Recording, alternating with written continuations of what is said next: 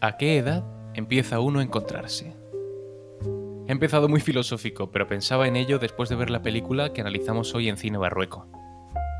Y me lo planteo porque desde hace tiempo ya he identificado el cine que siento que está hecho para mí, las historias que me llaman la atención, el modo de realizar, la fotografía. Cuando me entero de una película, leo la sinopsis, veo el cartel, el país de origen, tengo un pálpito que me dice si va a ser para mí o si no. A estas alturas del programa no diré qué es lo que me gusta, seguro que muchos ya lo sabéis o intuís por dónde van los tiros. Pero cuando supe sobre la peor persona del mundo, tuve la intuición de que iba a ser una de esas películas. De las que te marcan, de las que no se olvidan, de las que sin quererlo hablan de ti. Y qué bonito es cuando esto ocurre. Más aún cuando después de verla, confirmas todas tus sospechas. Así que coged palomitas, sentid cómo se para el tiempo a vuestro alrededor y aprovechad para colaros en la sala y ocupar el mejor asiento porque empezamos ya mismo con el análisis de la peor persona del mundo una película dirigida por Joachim Trier.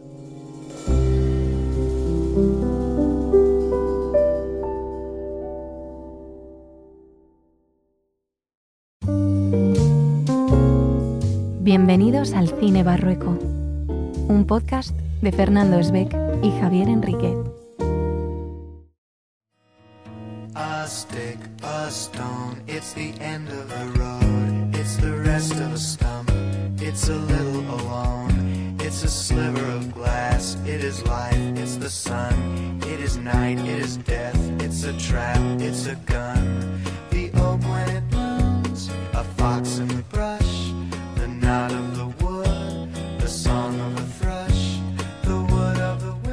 Qué alegría celebrar una nueva sesión de cine barrueco para analizar una película a la que personalmente le tenía muchas ganas, porque hoy analizamos La peor persona del mundo, película del año 2021, dirigida por Joachim Trier y escrita por el mismo Joachim Trier y ex Eskil Vogt.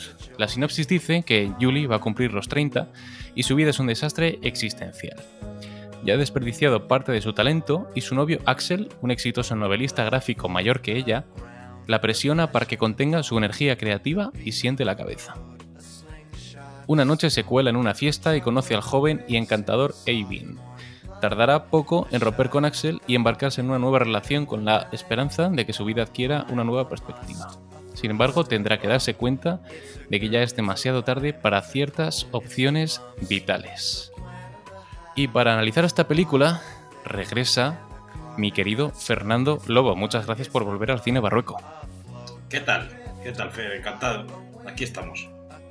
Listos. Y también, que creo que es muy importante contar hoy con la visión de nuestra admirada espechica que nos va a dar ese punto femenino de la crisis, no sé si te ocurre, de los 30. Yo creo que le vas a dar tú más vista femenina que yo, también te digo, ¿eh? Pero vamos, que me ha parecido que su introducción era muchísimo más amorosa que la mía. A mí no me recibes con tanto amor como a Fernando Lobo. Mira, a ver, háztelo mirar, ¿eh? Es que como tenemos charlas tan íntimas en nuestras sesiones particulares de vis a vis, ¿verdad, Fer? Es que yo soy una persona muy sensible, entonces se me coge cariño rápido. Entonces es normal que se me reciba como me merezco, la verdad. Bueno, Fer, yo te quería preguntar primero, en esta parte sin spoilers, si tú habías visto anteriormente películas de Joachim Trier. Yo distribuí una película de, de Joachim Trier, su anterior película que se llama Telma, que es una especie de thriller psicológico. Es una película muy, muy interesante. Quizás eh, me parece mejor película La peor persona del mundo, pero Telma era una película, una película muy interesante y, la distribuimos. Yo creo que allí por 2017 o 2018.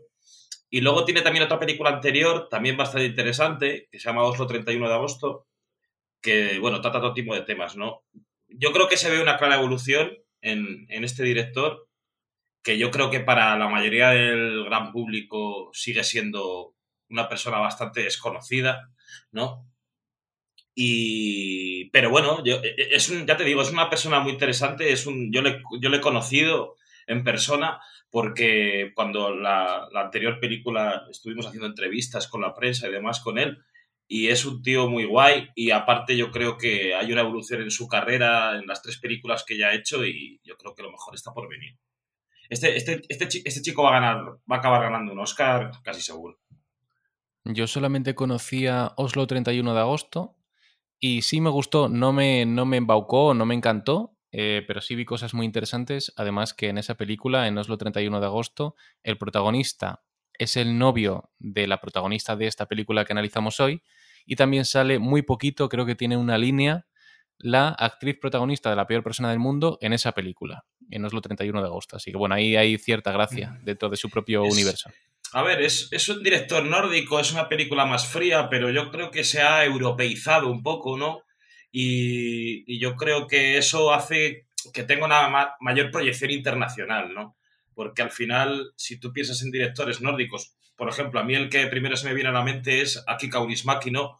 Son todos personajes fríos, cómo trata temas como el amor y demás, con una frialdad, con eh, personajes solitarios y demás quizás eh, ese tipo de cine está más representado en su primera película. Hay ya una evolución en Telma y ahora aquí en La peor persona del mundo es una película que podría ser perfectamente italiana o francesa.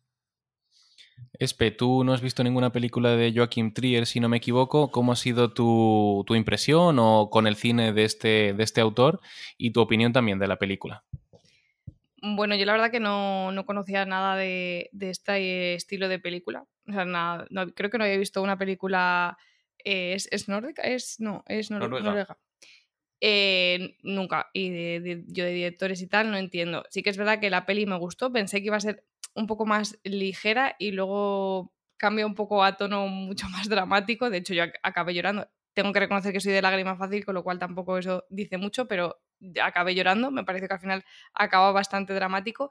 Y, y sí que me gustó, lo que pasa que no estoy, en, no estoy muy de acuerdo con la sinopsis. Luego ya, si queréis, lo vemos en la parte de spoiler, pero no estoy de acuerdo. spoilea la sinopsis. La- tiene- Pero aparte de que spoilea, creo que, creo que está haciendo un juicio incorrecto. O sea, está hablando, por ejemplo, de "Mi- la presiona para que contenga su energía creativa. Eh, yo nu- nunca sentí que la estaba presionando para que se contuviera. De hecho, mm, todo lo contrario. Pero bueno, eso ya podemos entrar luego en la, en la parte de spoilers más concretamente. Pero la peli en sí sí que me gustó. Me pareció fácil de ver, la actriz me gustó muchísimo, me parece que lo hace súper bien. Y sí que es verdad que hay partes que no entiendo porque mm, no lo veo a lo mejor como lo ve la propia protagonista, pero que en general la película me parece que tendría que darse muchísima más publicidad a películas, pues eso, un poco más diferentes, que al final, que yo soy, pues eso, cuando hablas tú del, del público llano o del público, no sé qué has dicho, de, como que del público más genérico, yo soy el público genérico y si no es por gente como Fer, yo no conocería esta película y, te pierdes cosas interesantes y bonitas de ver, o sea, me gustó mucho, creo que también la fotografía que tiene también me gustó mucho y, y en general me sorprendió, iba con cero pretensiones de que me gustara y de que la entendiera y, y me sorprendió para bien, o sea, que A mí me gustaría hacer un comentario sobre el tema de la sinopsis, porque al final una sinopsis es un elemento de venta más. En este caso, por ejemplo, yo, mi opinión, o sea, es un elemento de venta más como lo puede ser el tráiler, como lo puede ser el póster, como todos la publicidad, ¿no? Que se hace los teaser, teaser vídeos estos que vemos quizás en YouTube o en, o en, o en televisión. Y, bueno, ahí es el trabajo de la distribuidora de qué quiero vender para intentar llegar a más público. Yo creo que en este caso lo que quería vender la distribuidora, y desde mi punto de vista lo ha hecho bien, aunque sí que es cierto que estoy de acuerdo en que es un poquito tramposa, eh, es eh, vender esa parte de independencia femenina, de empoderamiento de la mujer y demás, que, que a día de hoy, gracias a Dios, pues está tan, tan puesta sobre la mesa, ¿no? Tan puesto sobre la mesa ese tema y que quizás ayudaba a, a, un, distintos públicos que mm, normalmente quizás no accedan a este tipo de cine a, a, llegar a él. Pensé que vas a decir con el tema de la venta que la sinopsis eh, hablaba de una película, de una comedia romántica de enredo, ¿no? De chica deja chico, conoce a chico nuevo, y sí que tiene la película un gran componente de comedia romántica. De hecho, la película, eh, uno de sus temas principales es el amor, y tiene por lo menos un aire al cine de Woody Allen. Esto de un poco snob, eh, los personajes mm, son bastante adinerados, van a fiestas, tienen casas bastante grandes. y eh, salvo en, algunos momentos de la película como que el dinero no es un, un, problema real para ellos, ¿no? Como no lo es para Woody Allen y por eso no puede hacer una película de gente que tiene problemas económicos, imagino que tampoco le ocurre a este director. Y es esta comedia sofisticada, que te lo pasas bien pero también te hace sentir un poco inteligente. Y luego a mí ya, en términos más generales, sí que me parece una película que por algunos momentos se convierte en un clásico instantáneo, tiene momentos realmente potentes, impactantes. Y creo que no la voy a olvidar Mm, nunca, o por lo menos no en, en, en, poco tiempo. Es una película que permanece en la memoria. También hay que recordar que eh, fue nominada al Oscar a Mejor Película Extranjera y también a Mejor Guión. Es, y, eso que has sí. comentado es interesante porque hay una diferencia muy clara, en, hablando de cine nórdico, entre el cine noruego y sueco, por ejemplo, y el cine finlandés. En el cine noruego y sueco, aparentemente a todo el mundo, aunque luego cada uno tiene sus dramas interiores, evidentemente, todo el mundo tiene unas casas de, de la hostia, todo el mundo tiene aparentemente unas vidas. Aquí en la película lo vemos, ¿no? Tanto los tres personajes tienen, digamos, unas casas bonitas, bien decoradas, se ven que tienen un nivel de vida, digamos, medio alto y demás. Y luego, por ejemplo, el cine finlandés es todo eh, penuria, ¿sabes? Gente que vive en unas casas de mierda, que, que cocina con unas cazuelas que tienen 35 años y, y, es, es, interesante eso que comentabas de la parte de, del nivel de vida que tienen que vemos que se refleja en la película. Pero aparte de ese tono de comedia ligera romántica, añade unos momentos que la distinguen un poco, unos momentos un poquito más simbólicos, que ya avanzaremos en la zona con spoilers, momentos más alucinógeno, alucinógenos, más eh, lisérgicos incluso en algunos momentos, y luego ya con esa adición, como comentaba Espe, del drama, que sí que por lo menos a mí a nivel personal es lo que menos me gusta de la película. Me gusta cuando mantiene ese tono sofisticado, de comedia romántica, de idas y venidas, pero ese punto dramático no me termina de convencer. Tampoco quiero hacer especial hincapié en eso porque sé que es territorio spoilers, pero también quería conocer vuestro, vuestra opinión a este respecto sobre el tema de cómo juega con diferentes formas de realización, de momentos como los que he comentado, y luego también el drama y la comedia, ¿no? Hombre, yo eh, sí que la veo ciertos paralelismos con Woody Allen. Al final, para mí, es, es, un, es un drama romántico, ¿no? En todo drama romántico siempre hay momentos para la, para la comedia. Ligerita, en este caso no es una comedia de carcajadas, sino que es una comedia de sonrisa, digamos, de, de que se te pone el emoticono de los corazoncitos en el ojo. Eh, pero, pero luego sí que es cierto que tiene ciertos momentos que mezcla un poco, yo lo llamo realismo mágico, ¿no? Algo así como esas escenas de las que luego hablaremos, ¿no? Que son de, las mejores escenas del año. Bueno, a mí para empezar, es que para mí es, esta es, es realmente, o sea, eh, comentamos Drive My Car en, una pasada edición del podcast, y hablamos, la encumbramos, hablamos de un película, pero para mí realmente La peor persona del mundo es la mejor película del pasado año.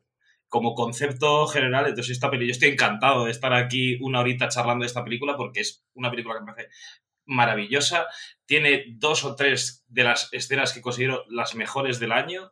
Y, ya te digo, o sea, estoy aquí encantado. Así que ahora espero que nos diga un poquito qué es lo que piensa.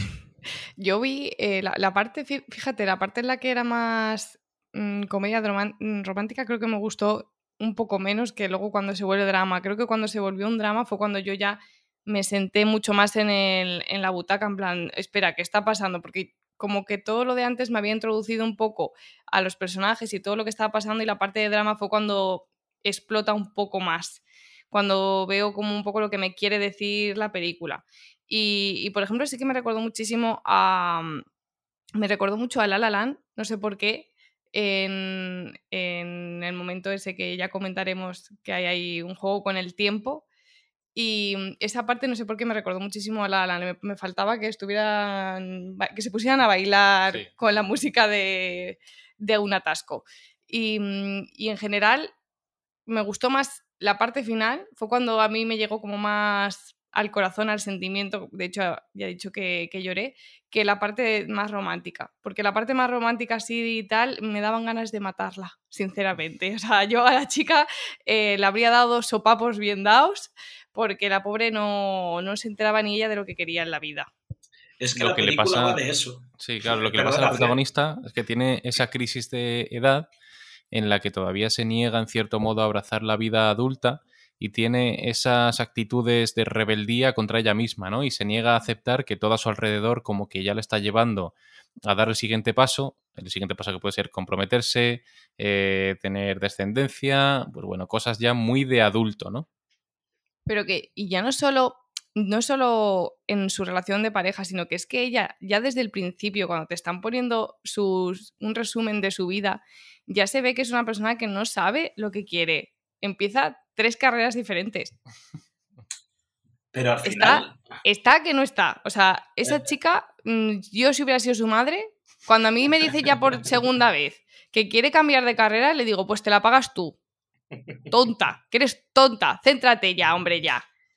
Yo mm, le, habría, le habría pegado porque una buena torta a tiempo soluciona muchos problemas y habría solucionado esta película desde el principio. O sea, de esto de cómo debió haber terminado, pues con pues empieza con la madre, a la madre diciéndole, quiere dejar la carrera de medicina, ¡pum! Una hostia. Y ya está, se acabó la película.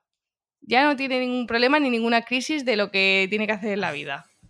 Pero es que eso es la vida, ¿no? O sea, eh, vosotros llegáis a vuestra casa después de trabajar o yo qué sé, eh, o por la noche y, y pensáis, yo creo que me estoy negando a aceptar mi realidad y tal, ¿no? O sea, es que- o sea, yo creo que es como, claro, al final lo que pasa es que estás viendo una peli y, y dices, joder, yo actuaría de otra manera. Yo haría las cosas de otra manera. O yo si fuese mi amiga, o si fuese mi pareja, o si fuese mi amigo o tal, les aconsejaría esto. Pero luego tú, cuando estás, vas fluyendo por la vida. O sea, yo al menos a mí es lo que me pasa. Yo voy fluyendo por la vida y sí que es cierto que hay momentos en los que hago mi autocrítica y en los que pienso y en el que digo qué estoy haciendo y demás, qué es lo que quiero, qué es, hacia dónde voy y todas esas mierdas. Seguramente empezarás a pensarlo porque alguien te haya dado una hostia. Eh, bueno, muchas, ya la, la edad que tengo yo me he llevado muchas, pero, pero quiero decir, o sea, al final eh, eh, sí es cierto que llegan ciertos puntos de inflexión que quizás es con una hostia con lo que reaccionas, pero es, es la vida, o sea, lo que le pasa a esta chica es la vida, es, es completamente normal.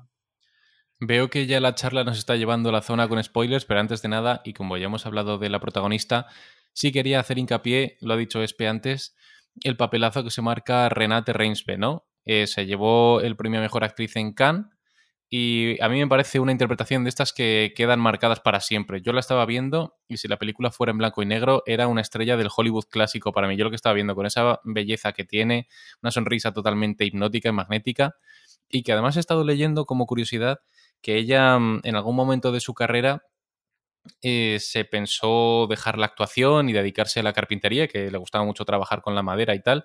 De hecho, bueno, con este director tuvo ese papelito muy, muy pequeño en Oslo 31 de agosto. Luego sí que no le he seguido su carrera, eh, pero sí que creo que ha seguido trabajando. Pero menos mal que no se ha retirado porque yo es una de las mejores interpretaciones femeninas, bueno, tampoco merece la pena distinguir el género, que he visto en muchísimo tiempo. Y esto antes de pasar a la zona con spoilers, quería reseñarlo porque me parece un papelazo.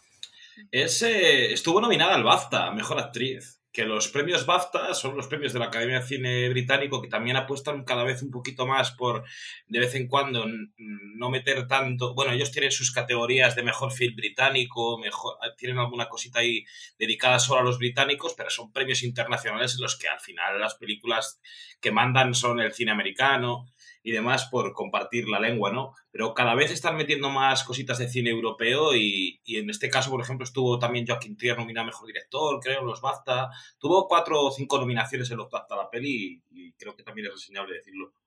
Los Globos de Oro creo que también tuvo alguna por ahí. Sí, ya he dicho que, que de ella me gustó muchísimo la interpretación, además que al final ella es, es la protagonista y tiene la mayor parte del peso de, de la propia película y de la historia. Y a mí me parece que lo hace muy bien, o sea, a mí me con- consigue meterme en la película por, por su actuación. Y también me gusta mucho el novio, Askel. Me gusta muchísimo más, ese, aparte de que me gusta más el personaje, también me gusta más el actor que el chico nuevo. El chico nuevo mm, lo que me transmite no es bueno. Me transmite, si era su intención, me lo transmite muy bien, pero si no era su intención, lo que me transmite es muy malo. así, me provoca muchísimo rechazo ese, el, el actor. No sé si era intencionado o no. Sí, eh, los actores son eh, Renate Reinsve hace de Julie, Anders Danielsen Lie hace de Axel y Herbert Nordrum hace de Eivind, que es este tercer chico en Discordia.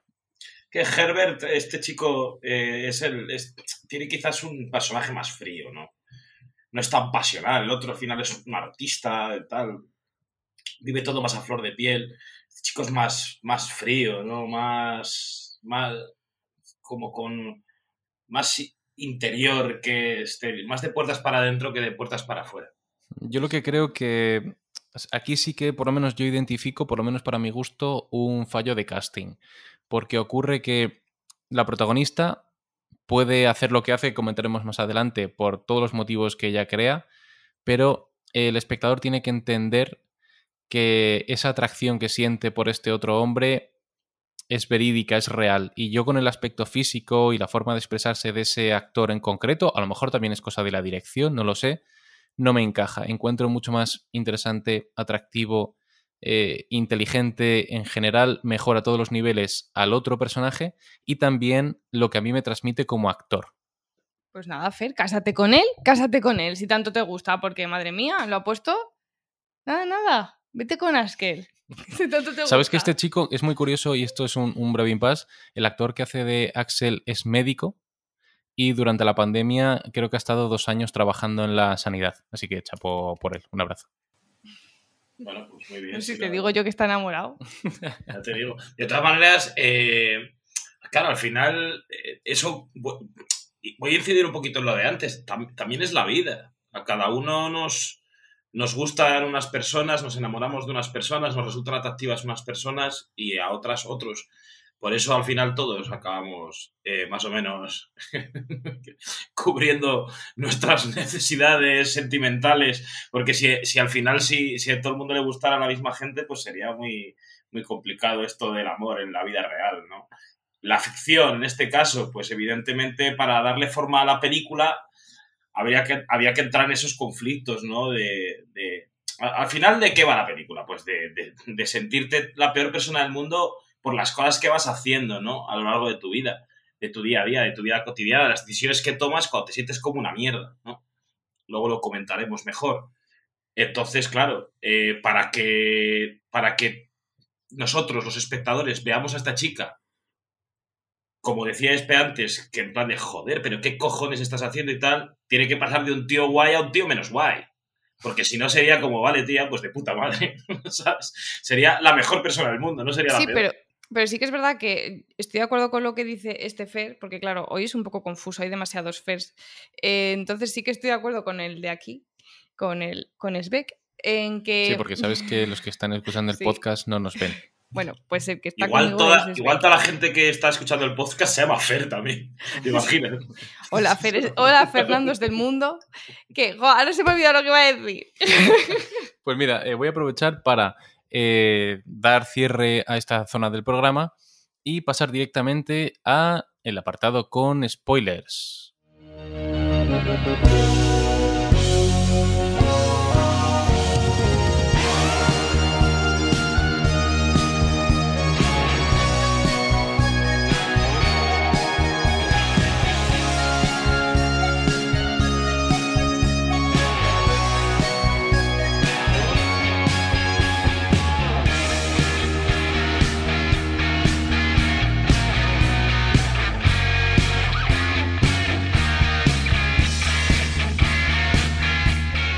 Temas, interesante de esta película, los temas, principalmente el amor, creo yo, las idas y venidas, la crisis de edad que tiene este personaje, y también me parecía muy interesante, y por eso me gustaba que estuvieras en el programa, que dieras, Espe, la visión femenina de lo que puede ser una crisis de edad, sobre todo cuando empiezan a surgir el asunto de tener hijos, de casarse, cómo es esta presión en las mujeres, que aunque podamos hacernos una idea, tanto hombres como mujeres, eh, cómo es una crisis de edad, ya sea de los 30 o de los 40, creo que tu perspectiva puede ser muy útil en este caso.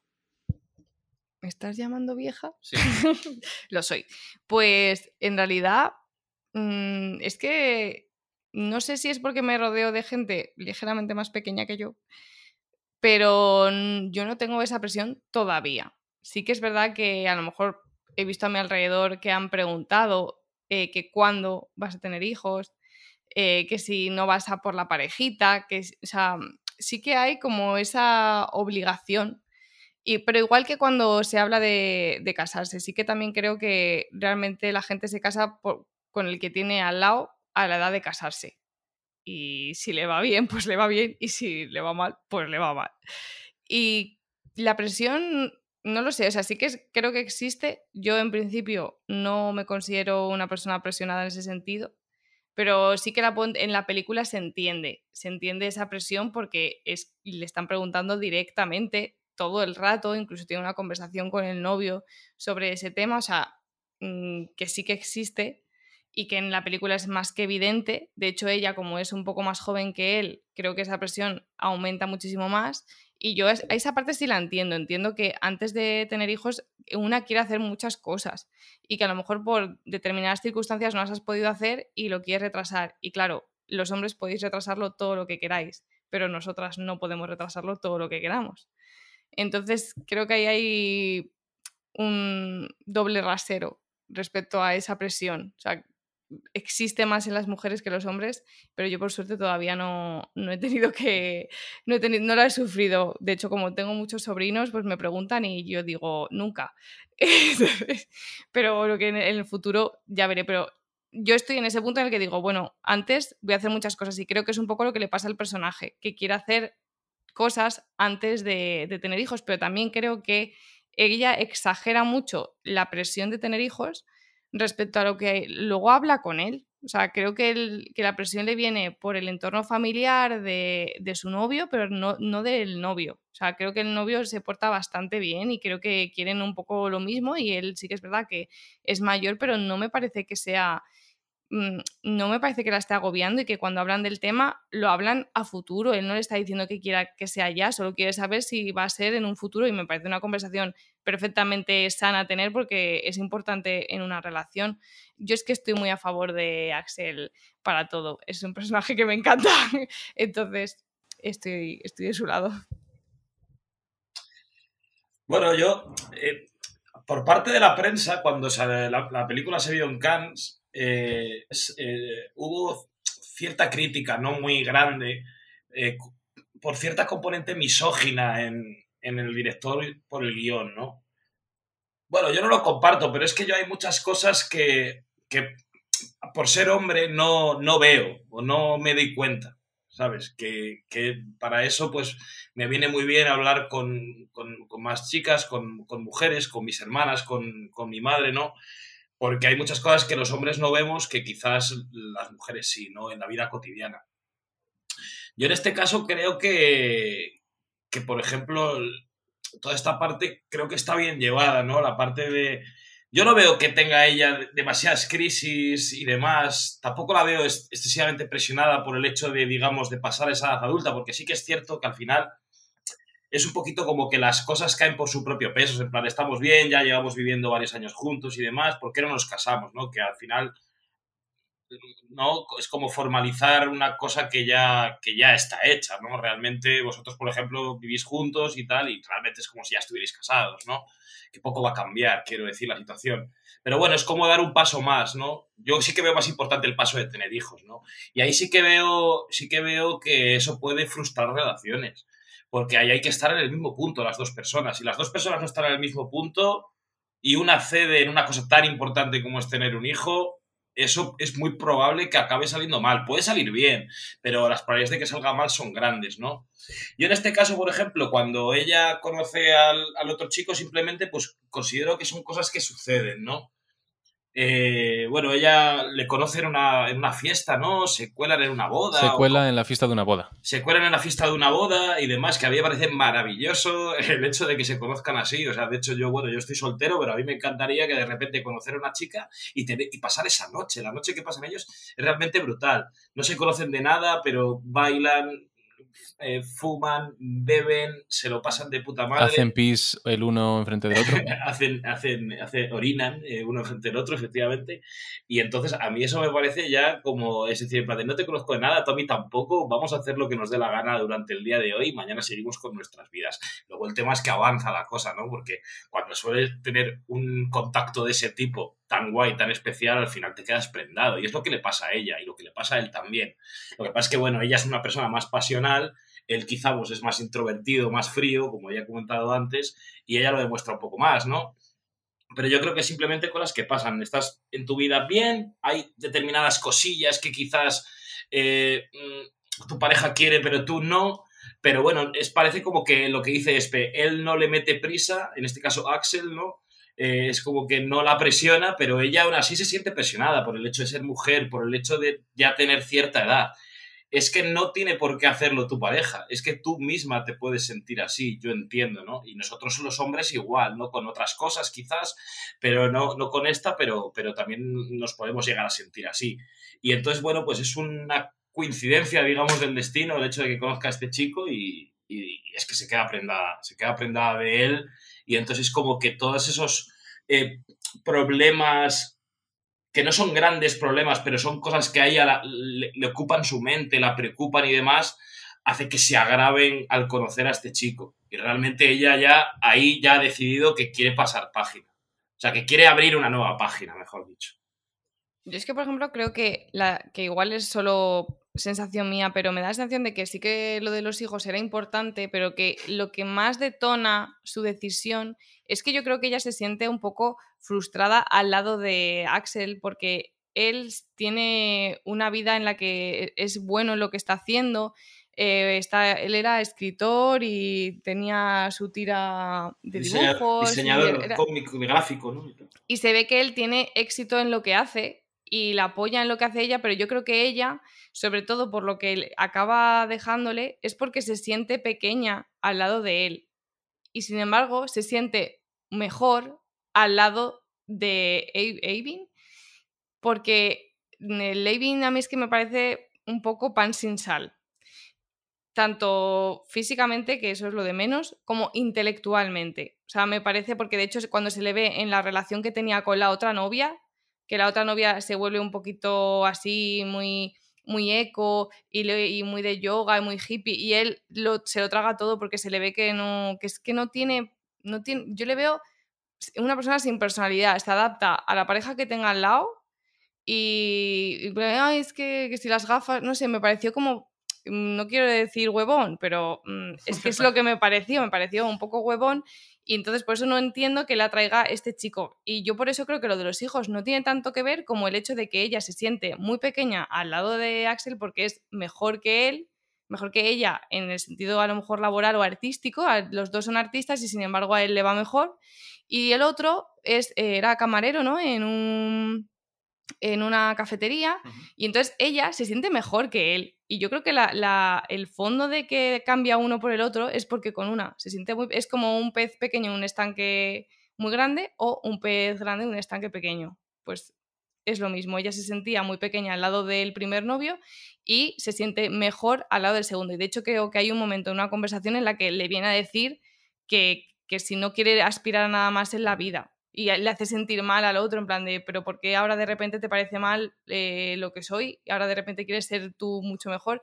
Y creo que sobre todo le viene de, cómo le hace sentir en ese aspecto más que en la presión de tener hijos, pero que igual eso es solo una sensación mía. En lo que tenemos que estar de acuerdo, eh, nos guste o no este personaje nuevo, Avin, que añade, añade dinamita e interesa a la película. Yo eso lo tengo bastante claro. Te puede gustar más, te puede gustar menos, pero su llegada, sobre todo a raíz de la secuencia de la fiesta, hace la película mucho más interesante porque vemos al personaje principal tener dudas, eh, empieza, mm, empieza a volverse ligeramente más dramática la película. Y, y, creo que ahí, después de ya varios capítulos iniciales, porque no lo hemos dicho, pero la película está dividida en capítulos, entra en una fase mucho más interesante, por lo menos según mi opinión.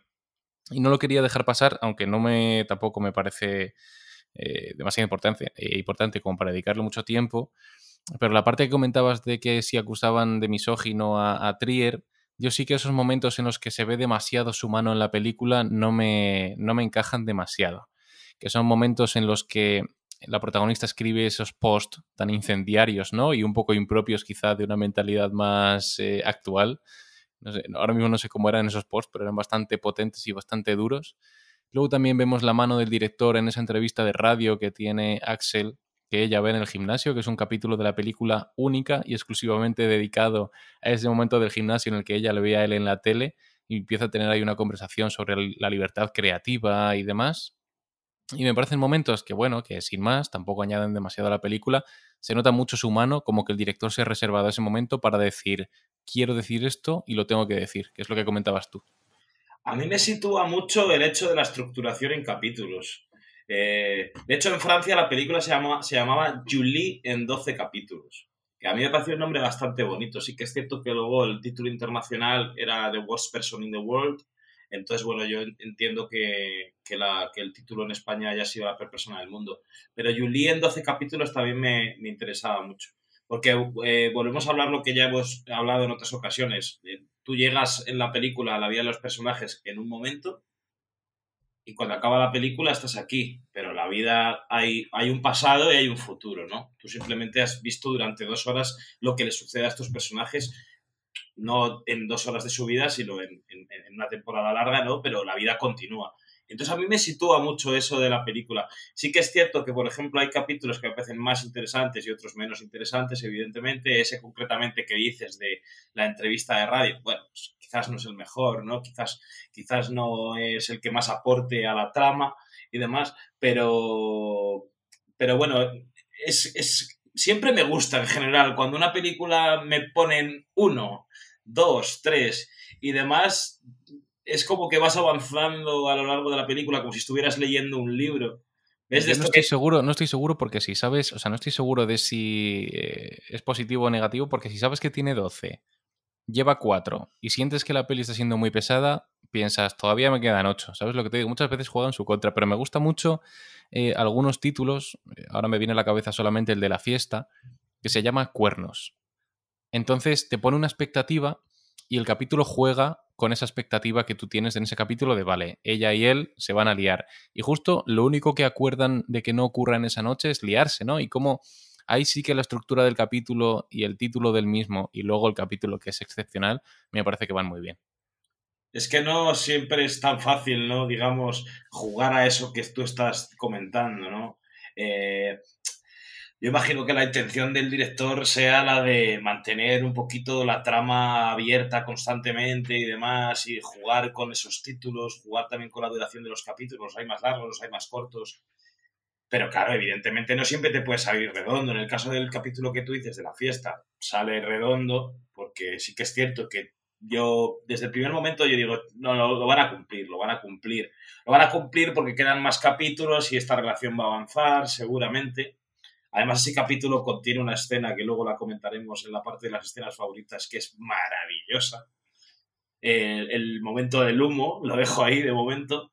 Y... Pero sí, a mí ya te digo, me, a mí es que me sitúa mucho el tema de los capítulos. Entonces, eh, se, hace, se me hace que la peli sea más ligera. Yo ya sé lo que dura la peli, pero sé lo que voy viendo los capítulos y voy avanzando con la historia. Se me hace muy dinámico. Y también creo, antes de que parece que también tienes ganas de ir al apartado de escenas favoritas, el tema de las expectativas, ¿no? Porque hemos hablado del amor, hemos hablado de la presión cuando llegas a cierta edad, y también las expectativas, no solamente las expectativas de la sociedad o de tu entorno, sino de ti mismo, ¿no? Lo que esperas hacer eh, a nivel creativo, a nivel profesional, a nivel eh, personal con tu vida y cuando llegas a una edad te has puesto a lo mejor el listón demasiado alto y ella misma se frustra. Ella está frustrada porque quizá no ha llegado a ser lo que ella esperaba ser cuando tuviera 30. Y cuando al novio nuevo, a Avin, le achaca no tener ambiciones, es porque ella le está situando automáticamente a él un listón que quizá él no quiera, ¿no? Y la, la película me gusta por eso, porque aborda diferentes temas muy importantes y al final eh, la protagonista se juzga a ella, pero también juzga a los demás, ¿no? Y ahí es cuando tiene los momentos estos de pensar, que te cae bien, te cae mal. Al final, en la película acabas en un balance positivo, pero sí es un personaje con muchos matices eh, por estos motivos, por las expectativas y los juicios, ¿no?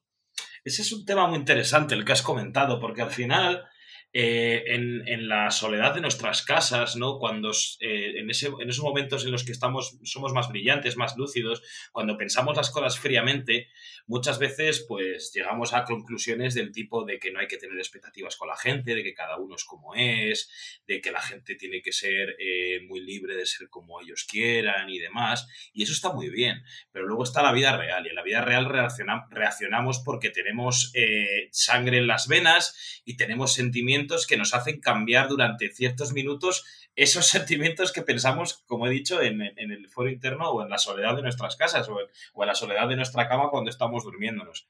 Y, sí que es cierto que yo en ese sentido me siento muy representado con, con ella, porque yo sí que la veo a ella como que es una persona muy, pues eso, que, que, que, piensa las cosas y demás, pero luego tiene sus reacciones, ¿no? Y las mismas reacciones que le molestaban con el otro, pues las tiene igual ella, ¿no? Y, me parece interesante porque creo que no hay que, aunque no hay que juzgar a la gente, pero tampoco hay que juzgarla cuando, cuando se equivoca, porque todos nos equivocamos, ¿no? No sé si me he explicado bien lo que quería decir. Os veo con cara, de, os veo con cara de póker. No, no, estamos asimilando, estamos eh, asintiendo. Y en este, en este último tercio de la película ya eh, llega esa parte más dramática que viene con el embarazo no deseado de ella. Si precisamente hemos venido buena parte de la película hablando de que ella no sabía si quería tener hijos o no, le llega en el momento más inesperado.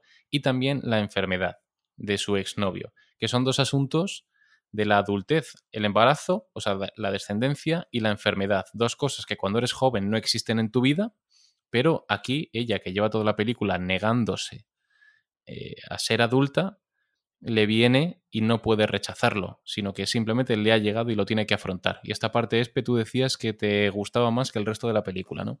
Sí, me gustaba sobre todo por eso, porque todo, todo el camino que había recorrido con Axel y con Eivin tenía un sentido, porque se entendía por qué ella actuaba como actúa cuando le va... Uy, perdón se me ha caído. Cuando, cuando va a verle al hospital, se entiende cómo actúa y lo que habla con él, porque hemos visto la relación previa que tenía con él y al final tenían una muy buena relación, porque si no, no podrían hablar de lo que hablan en el hospital de la forma en la que hablan. O sea, ella sigue confiando en él porque en el fondo yo creo que siempre ha sido el, su igual que él le dice que ella ha sido el amor de su vida, realmente para ella también y encima ahora él está enfermo y se va a morir pues con más razón, lo va a idealizar y para ella va a ser siempre él el amor de su vida.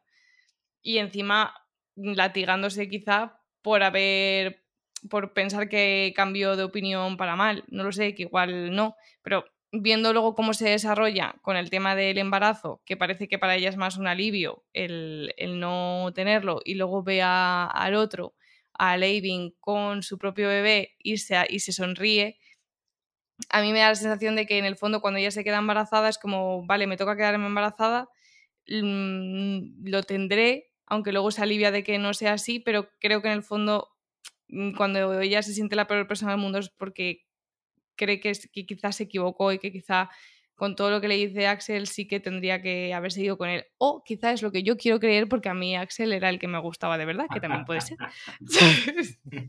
Pero desde luego que, mm, que me gusta mucho porque de hecho eh, en, el último tramo Avin desaparece totalmente.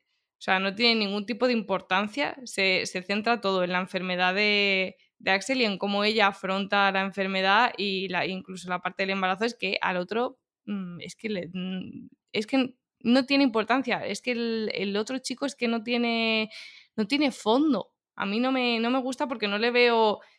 Mm, no sé si es que no le veo real en plan, no puede ser que alguien sea así. Le veo como muy en plan, no sé, hijo, despierta, estás como, como aletargado, ¿sabes? Le dice lo del embarazo y está como lento también. Y yo, madre mía, digo, es que yo no, yo no entiendo que le vea a este muchacho. Bueno, pero su rol en la película también dices que desaparece un poco. Su rol en la película ya está cumplido, ¿no? O sea, la parte ya del trío romántico, del triángulo romántico, eh, ha terminado y ahora estamos en la fase del drama, de la enfermedad y del embarazo no deseado. ¿A ti te gusta esta fase? A mí por lo menos, o sea, ya os dije que no me convencía demasiado, pero sí reconozco que está bien hecha y que, llega y que, marca. A ver, eh, bueno, eh, definitivamente ha quedado demostrado que este pobre chico no te cae nada bien. no te gusta ni lo más mínimo. O sea, no lo tendrías cerca de tu vida ni de coña. No, no, o sea, es que no, no me atrae ni, yo te digo, físicamente, pues mira, te puede atraer más o menos, eso me da igual. Pero es que mentalmente digo, pero si es que este chico no aporta nada. O sea, sí, puede ser, incluso cuando están en la fiesta, lo hace todo ella. Él no hace nada. Las ideas divertidas las tiene ella.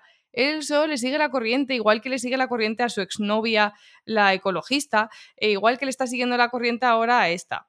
Y me parece un tío soso no lo siguiente. O sea, yo de verdad no puedo entender qué ve en él, porque creo que es, es, lo tiene idealizado y que es ella la que lleva la voz más cantante, porque en la parte de la fiesta, de verdad que si te fijas, la de las ideas así más tal es ella. Él solo está ahí como. Bueno, de, la de los "Ah, champiñones es suya. Es, es de él, ¿o no? ¿Qué champiñones? No, Bueno. Alucinógenos. Eh, no, no, no, no. Ella se los encuentra y, y él en plan de, ¡ay, no tendría que haber encontrado eso! Y ella como de, no, pues los vamos a comer. Y el otro como de, "Mm, bueno, vale, porque Porque es que lleva toda la peli diciendo, bueno, vale. Es Bueno, que pero no- céntrate, vamos a pasar un poco ya de este pobre Avin, que suficiente ha recibido hoy, para centrarnos en esta zona final de la película de la enfermedad, el drama y el embarazo no deseado, Fer. Eh, a ver, al final creo que, que la película lo, lo- lo pide, ¿no? Pide que, llegado a ese punto, pide que pase algo. O sea, las películas al final que mejor funcionan eh, son las que, en las que constantemente están pasando cosas, ¿no? Cosas que no te esperas, ¿no? Porque ves como el guion o como la, dire- la dirección de la película es esta, tú ya estás ahí, la película te saca del carril y luego te vuelve a sacar, ¿no? A mí son las películas que más al final me perduran con el tiempo, ¿no? Las que tienen esos giros que no tienen por qué ser giros en los que tú estés engañado, sino que la trama vaya por un lado y se vaya deslizando por otros caminos, luego eh, se vaya vertebrando, ¿no? En este caso, me parece interesante esa que vuelva a unir a, a los dos personajes, ¿no? Que a los que son realmente los más protagonistas, a Axel y a, y a Yuli. Creo que hasta echar un polvo, ¿no? O me lo estoy inventando. No. Te lo estás inventando. Vale. Bueno, pues. Eso es, joder. eso es cuando rompen. Sí, cuando rompen, Ah, es verdad, es eh, cuando rompen, echan sí. uno último. Es que, es que la película ya la vi hace tiempo, ¿eh? Aunque, aunque me la recuerdo bastante bien, pero la película la vi hace tiempo. Pero bueno, sí que esa parte que ha comentado Espe de, de lo del lo de, oye, él es el amor de mi vida y todo esto. A mí es una cosa que que me molesta bastante de la gente en general. Porque si tú, por ejemplo, has estado, digamos, 10 años, 5 años, 7, 8 años con una persona y luego de repente empiezas otra relación en la que llevas 5 o 6 meses, que por muy de puta madre que estés, lo siento corazón. O sea, con esta otra persona has estado 10 años. Tú no eres el amor de mi vida ahora mismo. Estoy de puta madre contigo, me encanta estar contigo, te quiero, todo lo que tú quieras, pero yo tengo un pasado, ¿sabes? Y tenemos una edad, es normal, ¿no? O sea, todos tenemos un pasado. Y la gente hay veces, que muchas veces que no entiende eso, ¿sabes? Parece que todas las personas eh, que, que, han tenido varias relaciones están sometidas siempre a, a taras de sus antiguas, anteriores relaciones. Es como, ¿no? O sea, cada relación es diferente y cada relación tiene sus cosas, pero evidentemente, si has estado 15 años con una persona y luego llevas 6 meses con otra, pues lo normal es que el amor de tu vida sea esa con la que has estado 15 años, porque aunque haya habido épocas malas y el final haya sido malo, probablemente haya habido muchísimos momentos muy buenos y probablemente muchos más, solo aunque sea por tiempo, que con esa otra persona, ¿no? Y luego, bueno, el embarazo también, pues es un poco lo que pide la peli, ¿no? Que al final, eh, pues esta chica eh, se queda embarazada. A mí me parecen las dos soluciones. A mí me parece, eh, me parece la salida de guion perfecta para, para los dos personajes. A ver. Pues según parece, vamos a abandonar esta zona de análisis con spoilers de la película para adentrarnos directamente en el apartado de escenas favoritas.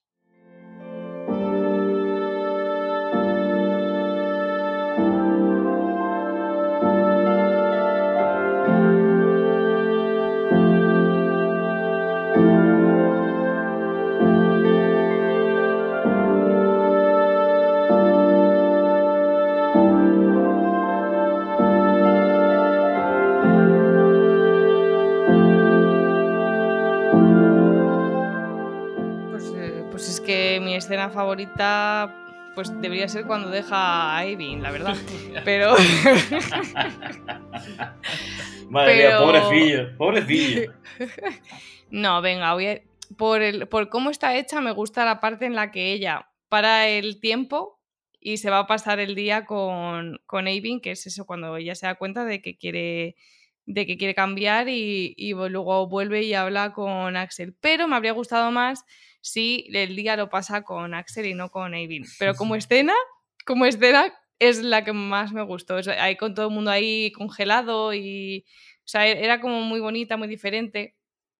no sé, me pareció original, pero ya está, no tengo otra. Bueno, es la, es la gran escena, ¿no? Por así decirlo. Vamos a detallarla un poco más. Es un momento en el que está Axel en la cocina, ella está al lado suyo y pulsa un interruptor de la luz, no sé si lo enciende o lo apaga, y se detiene el tiempo. Entonces ella está vestida de deporte, sale a la calle, se pone a correr, es una liberación tal cual, y el mundo está detenido. Hasta que, si no me equivoco, llega a un banco en el que se encuentra con Eivin, corregirme si no estoy en lo cierto, y se dan un beso. No, es en la cafetería donde él trabaja. Va a buscar a la Es cafetería. en la cafetería donde él trabaja.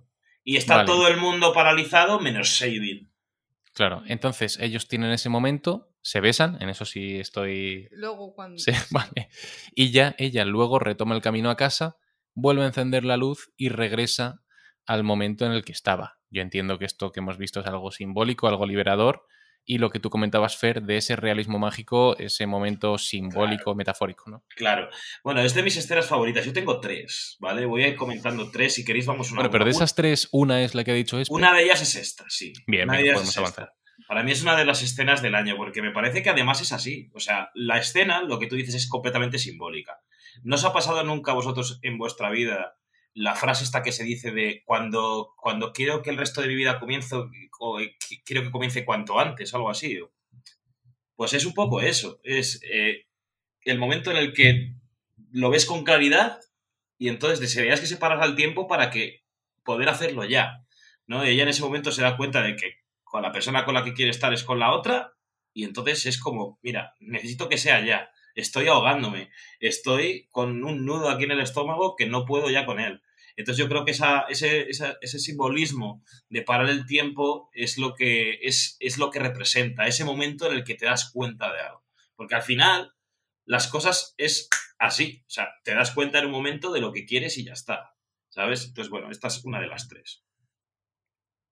¿Sigo? Continúa, continúa, sí, sí. Vale. Luego, otra de las escenas eh, que más me gustan es eh, la escena en la que. es que hasta espero le va a gustar. En la escena en la que. La conversación que tiene con Axel cuando le decide dejar. ¿Sabes? O no sé si es cuando decide dejarle, una de las conversaciones que tiene. Que hay una frase que es buenísima. Que es: Te quiero, pero no te quiero. Esa es la frase que le- que le dice. Y a mí eso me parece que lo es todo, ¿sabes? Porque es ya cuando, cuando dejas de sentir por esa persona lo que sentías antes y te das cuenta ya que no quieres estar con ella, es como, pero vamos a ver si es que claro que te quiere. ¿Cómo no te voy a querer? Si es que eres una de las personas más importantes de mi vida. O sea, llevo contigo no sé cuánto tiempo y demás.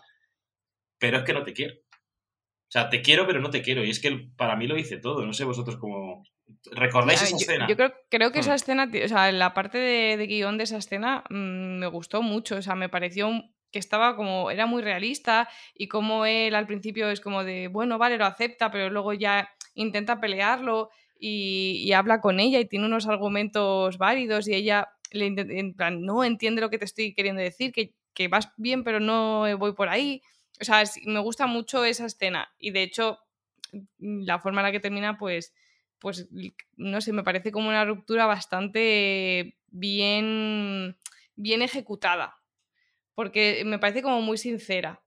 O sea, ella, ella es muy sincera con lo que siente y él también, porque él no, él no quiere perderla y eso es, es verdad. O sea, que esa escena sí que a mí me gusta mucho cómo está construida y, y el guion y todo. Y yo creo que incide una vez más. Yo creo que el título está muy bien elegido porque a lo largo de la película es el estado en el que se siente ella, ¿no? O sea, yo creo que dejar a una persona con la que llevas tanto tiempo y a la que quieres, pero la de la que ya te has dado cuenta de que no sigues enamorado, tiene que ser una de las cosas más difíciles que tiene que hacer una persona a lo largo de su vida. Eso es un momento dificilísimo. Entonces yo creo que aunque estás haciendo lo que tú sientes, porque creo, y, y al final es lo mejor para la otra persona también, pero qué momento tan jodido y en ese, momento te tienes que sentir una mierda, realmente te tienes que sentir la peor persona del mundo, o sea, estás, eh, todo, llevas muchos años construyendo una cosa en la que de repente vas a poner un montón de cargas de dinamita y te la vas a cargar, ¿sabes? En una conversación. Y, y por eso yo creo que, que en ese sentido la- el título está muy bien elegido. Y no solo pasa en esa escena, pasan algunas más, ¿no? Eh, cuando ella se siente así, ¿no? cuando ella se siente la peor persona del mundo, que al final yo creo que es el tema central de la película. Más allá de las crisis, más allá de todos los temas que hemos comentado, para mí el tema central de la película es el cómo se siente ella ante cada decisión que toma eh, con respecto a uno y con respecto al otro. Siguiente escena, Fer. Y la, siguiente, Última, ¿no? y la siguiente escena es la del humo. O sea, eso está grabado genial. O sea, cuando están fumando, ¿no? Creo que no sé quién de los dos personajes están fumando. Entonces, ellos han hablado de que en ningún momento se van a besar, en ningún momento van a tener ese tipo de contacto físico, pero que por el. que por, por lo demás todo vale, ¿no? Entonces ellos, a- hay uno de ellos que está fumando, acercan sus labios y uno eh, exhala el humo y el otro, eh, él lo exhala, creo, y ella lo inhala. Entonces, es, eh, la escena se ve perfectamente cómo sus dos cuerpos están comunicados por esa columna horizontal de humo que está saliendo de la boca de uno, está a un centímetro o dos literalmente la otra persona y es ese primer, digamos, es como si fuera su primer beso realmente. Es la primera vez que están compartiendo algo y, y aparte de estar rodado súper bien, yo es que eso lo he hecho. Eso, eso todas las personas que fumamos o que hemos fumado lo hemos hecho. En, de chavales o por hacer el capullo o demás, lo hemos hecho. Entonces es que está muy bien porque eso se hace. Lo primero porque se hace. Y lo segundo porque, porque cinematográficamente queda súper bonito. Es que el, el- el- el- todo esto del fumar es una mierda, lo tengo claro. El, el tabaco es muy malo y demás, pero queda de la hostia en el cine. Lo que le ha dado al cine el tabaco, Fer, que, Que queda de- encima, Queda que de la encima, hostia. No sé si te acordarás, pero en el análisis de Drive My Car dijiste que para ti el plano de los cigarrillos era el plano del año y cómo eh, los cigarrillos nos han dado algunos de, o dos de los mejores planos del año en Drive My Car y en esta película, ¿no? Casualmente. Es que sin duda, y es que si piensas en el cine clásico, ese blanco y negro, lo bien que quedaba el humo con el blanco y negro, es que es muy cinematográfico el, el maldito tabaco, la verdad, es una pena. Eh, que lo prohíba Netflix para determinadas producciones y tal, me parece la, la gilipollez del año. Si estamos hablando del plano del año, pues yo hablo de la, de la gilipollez del año. Porque, ¿qué quieres que te diga? Yo no creo que un chaval de 14 años se ponga a ver una peli en la que están fumando los protagonistas y le dé por, por fumar, ¿sabes? Es- yo creo que Segu- seguramente le venga la decisión por otros motivos y no, por una peli. Evidentemente. Era, o sea, era, era Disney, ¿no? Era en Cruella, ¿no? En la película de Cruella, Eh, que o siempre sea- lo hemos visto a Cruella de Vil con ese Bueno, pitillo icónico. Y Claro, pero yo no es la he como- visto, es es Petu, pero como, ok, No. ok con la sensibilidad de la gente, ok con la sensibilidad de la sociedad, pero la hipersensibilidad igual se nos está yendo un poquito de las manos, ya sabes. Igual la gente que empezamos a fumar, empezamos a fumar por nuestras compañías, en el pueblo, cuando somos unos chavales y tal, y no por haber visto la peor persona del mundo. Claro, es que en, en un mundo en el que te- todo tiene que ser políticamente correcto, no cabe una película que hable sobre la peor persona del mundo. No Claro. tiene cabida. Claro, claro, claro. Pues voy con mi escena. Ya sabía que la de la carrera de ella iba a salir, sabía que eh, la del cigarrillo o la de la fiesta de la boda iba a salir. Yo por eso tenía apuntada también una extra por si acaso, que era cuando ella vuelve de la presentación del cómic de él, que la hacen ahí en un, en un local eh, con unos, unas cristaleras, que hay un plano precioso de ella fumando en la terraza. Cuando ella vuelve, y es un plano muy lentito, no dice demasiado, pero es un plano que se gusta, que te permite contemplar, que retoma el arte contemplativo del cine, ¿no? Es decir, no tener prisa, disfrutar de un momento eh, de un personaje solo, caminando. Tiene una perspectiva de Oslo y cuando tú a ella la estás viendo caminar, la estás viendo pensar en todo lo que le ocurre, qué hacer con su vida. Y es un plano que se alarga muchísimo, no es algo muy convencional, porque habitualmente el montaje es un poquito más rápido para que el espectador no se canse. Pero es un plano que se gusta, en el que solamente con verla a ella caminar estamos sabiendo qué es lo que pasa por su cabeza y que además estéticamente es bonito. Y ese plano, la verdad, me gustó bastante.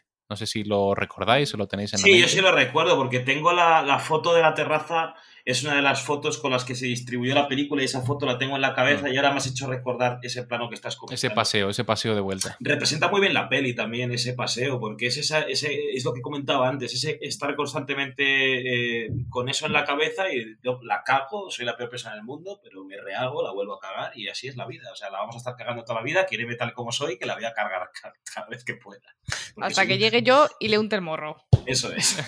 Nos es- encontrado con, con una amiga como tú. eh, Si Sobre en la fiesta si de la boda estuvieras tú, Uf. Eso Me acababa llevo. totalmente Me la distinto. llevo a casa. Habéis invitado a Aivin. A la- ¿Se nos colará alguien?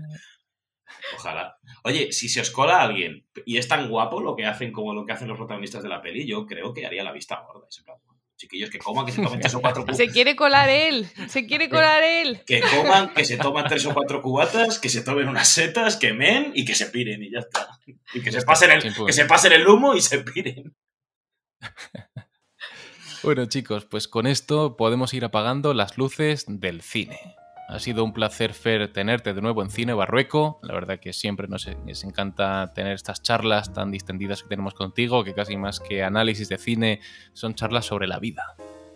Bueno, está bien. Bueno, a, veces me pongo un poco intenso, ¿no? Pero bueno, yo creo que también está bien ese punto de vista, digamos, de. Pues de. al final trabajo desde dentro del, del cine y puedo aportar eh, datos y ese tipo de visión y demás, intensidad aparte. Y bueno, yo creo que ya se me puede considerar aquí como el colaborador habi- habitual de cine independiente. Yo creo que ya Como tengo- uno más, ¿no? tengo que, tengo que tener mi cargo. Lo que no tengo esta vida, sí. A ver si esto empieza a dar dinero, Fer.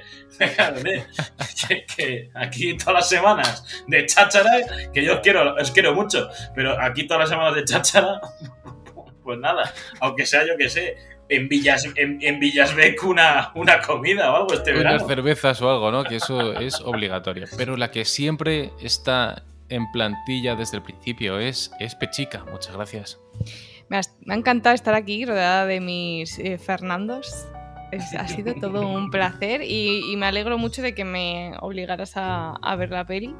Bueno, no te Y- obligué, te lo, te lo sugerí. Claro. Fer, me lo sugirió. Eh, sí. Hay formas pero y formas de sugerir, ¿no? Eh, sí, sí, eh, porque era esta o Alcarrás. Y así que le- creo que elegí el, el mal menor. Y, pero no, que me, me alegro de que, de que seas capaz de, de abrir eh, la mente para llevar a películas diferentes y que no nos centremos tanto pues, en superhéroes o en, películas más de, pues eso, más de blockbuster y tal. Entonces, que te agradezco enormemente que me hayas llevado porque sí que es verdad que me gustó y aparte también pues te agradezco que me invites a participar en el podcast. Bueno, también un poco aquí es lo que nos gusta, ¿no? El cine comercial nos gusta a todo el mundo, pero si con sesiones como la de hoy conseguimos que alguien que no conociera a este director a esta peli se anime a verla, pues oye, eh, chapó. Sin duda. Y si, y si por parte de Espe encima eh, la persona que ve la película de nuevas también odia a Avin, pues podéis montar vuestro club de... de- Ya, ya tengo uno odiando a Sansa. Stark, así que no me importa crear uno nuevo odiando a Avin. Yo de hecho creo que de cada tres películas, una tendría que ser comercial, una tendría que ser independiente y una tendría que ser española. Yo lanzo ahí esa propuesta. No, y otra tendría que ser el Señor de los Anillos. Esa es, com- esa es comercial. Bueno chicos, pues con esto cerramos el episodio de hoy. Recordaros que podéis escucharnos en vuestra plataforma de audio favorita, seguirnos en redes sociales, darle a like a nuestras publicaciones y escribirnos comentarios, mensajes que estaremos encantados de leernos, leerlos y de contestarlos. Así que nos escuchamos en siguientes sesiones de Cine Barrueco. Un saludo a todos. Adiós, adiós. Gracias.